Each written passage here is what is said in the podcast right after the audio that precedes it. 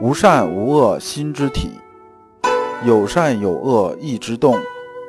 知善知恶是良知，为善去恶是格物。各位同道，大家好，我是老刘刘长志。您现在在收听的是由老刘播讲的《传习录》通俗讲解。老刘说心学，带您领悟心学入世的智慧。各位同道，大家好。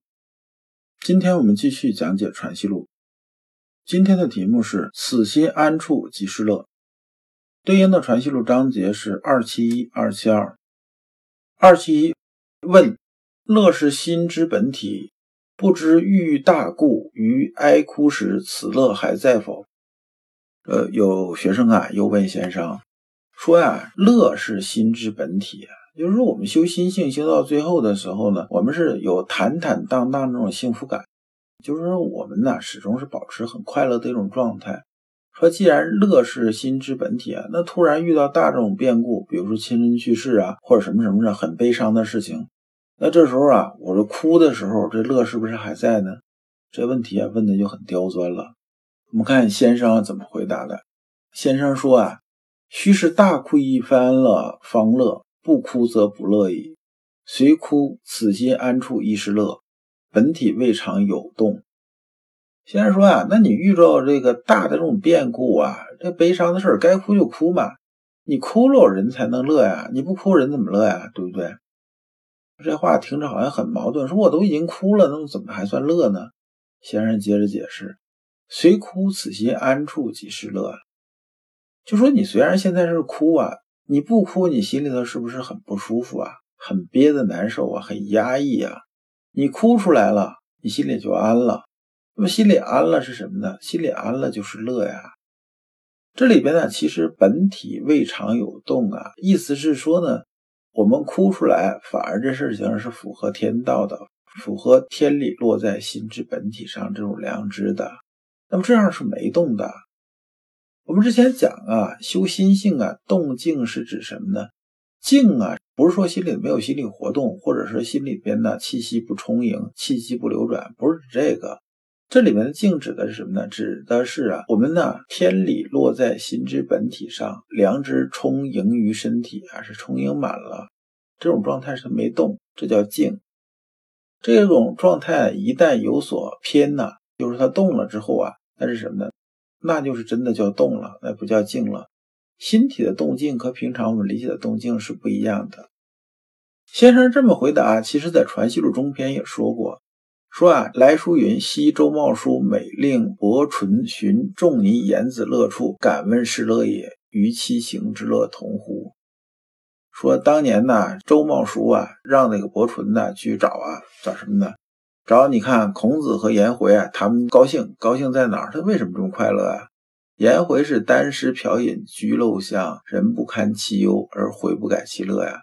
说颜回啊，家庭条件很差，住在这个贫民窟里边呢，这个一天吃不上喝不上的，别人都觉得说你这种生活也没有什么前景啊，看着都发愁。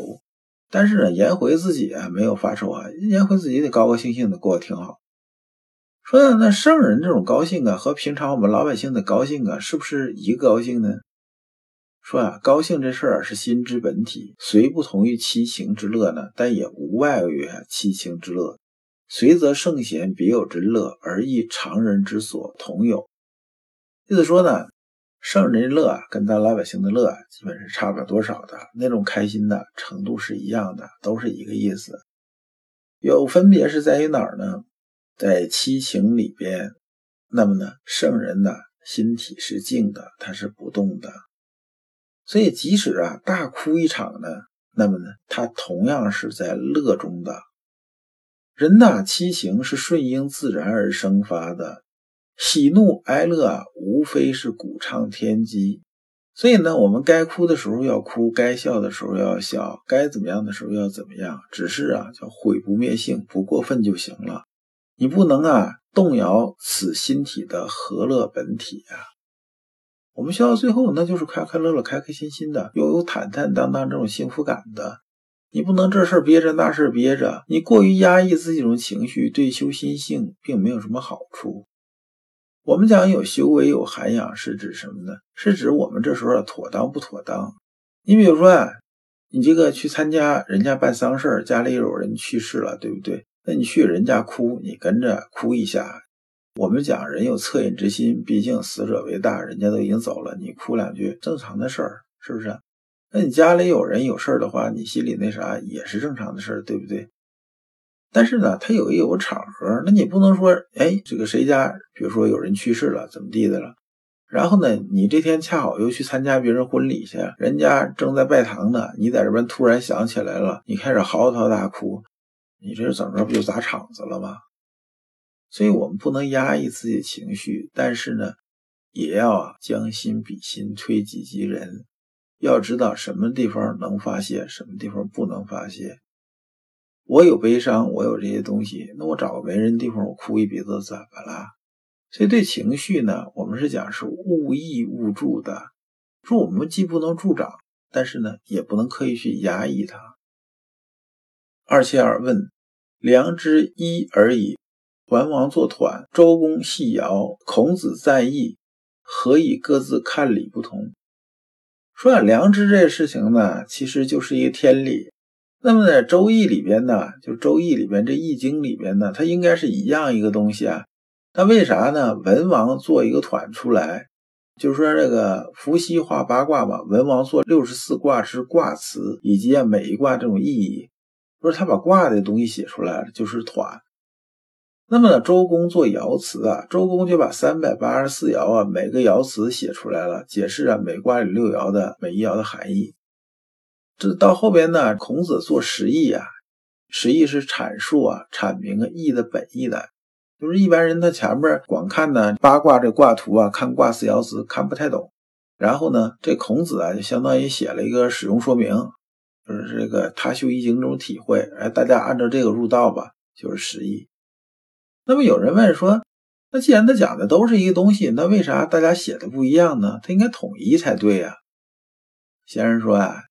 说圣人呢做事情啊，他是懂得啊，这怎么去做的，他怎么可能啊变成很迂腐啊、很刻板的样子？这是不对的。只是呢，这个为啥呢？有人做团，有人做爻，有人呢做义，就是因为呢角度不同，各说各的要害的地方，就是各说各看到的要害这种地方。但是呢，核心要讲的意思是一个意思。那就像什么呢？就像我们这一个花园里边呢，种的是竹子，对不对？你不能把竹子当成标准件，每个长得都一样。但是我们都知道，比如说就是一斑竹吧，对不对？那长都是斑竹，你能找出两个斑竹长得一模一样的吗？那找不出来的。所以说，世界上没有完全相同的两片叶子，这就是造化之妙。